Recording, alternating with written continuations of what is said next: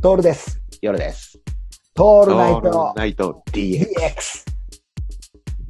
すると何が次必要かなんだよね。うん。この MacBook Air の置き場なのよ。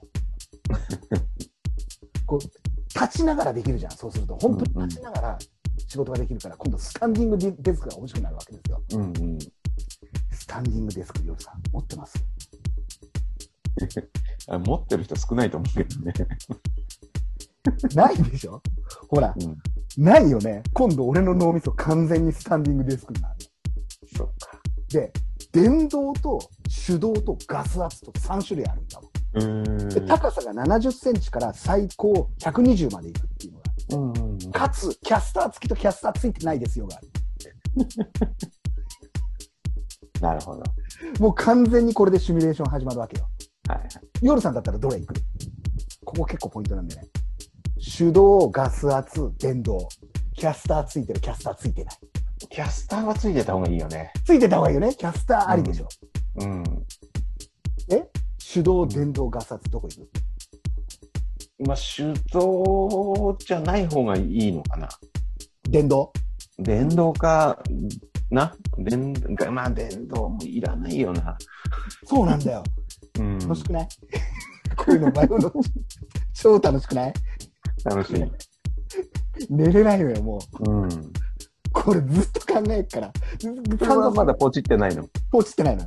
うん。落ちてないの。もう、もうもう楽しくてしょうがないから。うんうん。で、もう全部 Amazon の欲しいものリストは今、俺の中ではもうそればっかなのよ。なるほど、なるほど。ね？うん。で、考えるのさ。電動。いや、俺からするともう電動なんだよ。うんうん。電動入りこけしですから、それは。電動言いたくなるんですよ それ。で、これが、これがまた、この間、あの、仕事の先の人とそんな話をしたわけですよ。うんうん。いよいよですと。引っ越ししたら、またね、あの時のホワイトボーディングに戻りますから。うんあ本当ですか？楽しみですね。つって。で、スタンディングデスク買いますから。つって。言ったら、うんそこの会社、スタンディングデスクがあって、もう3台ぐらい。うんうん。で、いや、ね、ああるじゃないですか、社長のところにもスタンディングデスク。あるんだよね。いいんだよ。うちも買ったんだよね。電動のやつにそ揃えたんだよね。だけどもさ、一番使いたいところに置いたら電源がねえでやんの。コンセント。意味ないね。ドラム式の、ドラム式の延長コード持ってきてやってるっつって。いや、それはスタイリッシュじゃないね。で、あと、停電になると上げ下げができなくなる。故障ああ、なるなるほどね。これで電動なくならない？そうだね。これで電動なくなったんだよ。これでガスか、ガスか手動になったんだよね。うんうんうん。で手手動っつうのはあのぐるぐるぐるぐる手で回すっていうさ、はいはいやつで。で、ガス圧式のやつはあの椅子と一緒。ガス圧式と一緒ですよね。うんでキャッツって。で、うん次キャスターなんだよ。こっからキャスターになるんだよ。うん。キャスター付きかキャスター付きじゃないかって言ったら、キャスター付き選ぶよね。選ぶ選選ぶでしょ？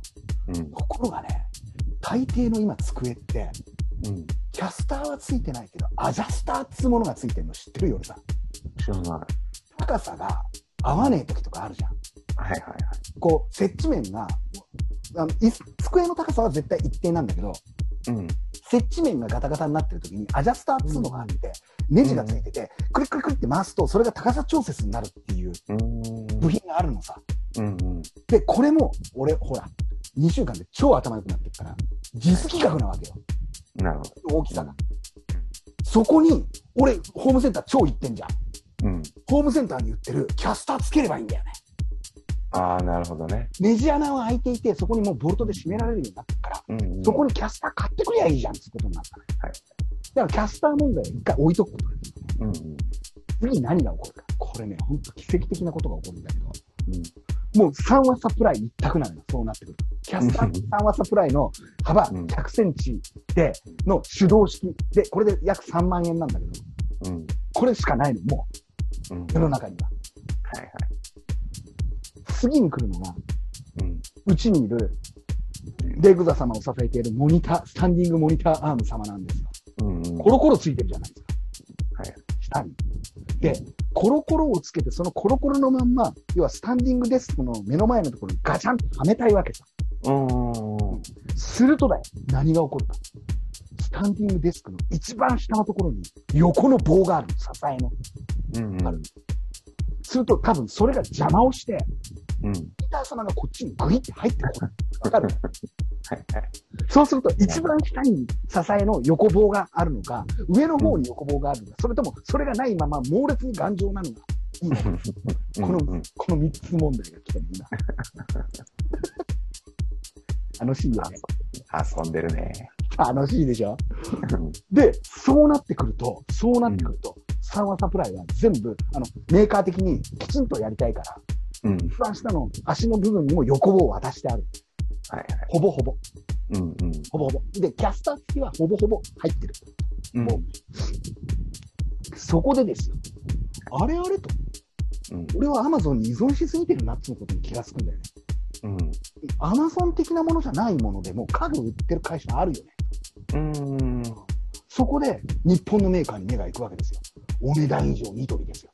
なるほど。ニトリでスタンディングデスク、手動ってくぐったら出てくるですよ。うんうんうんうん。もうそのまんま。俺が欲しいそのまんま。スタンディングデスク。気づいちゃったね。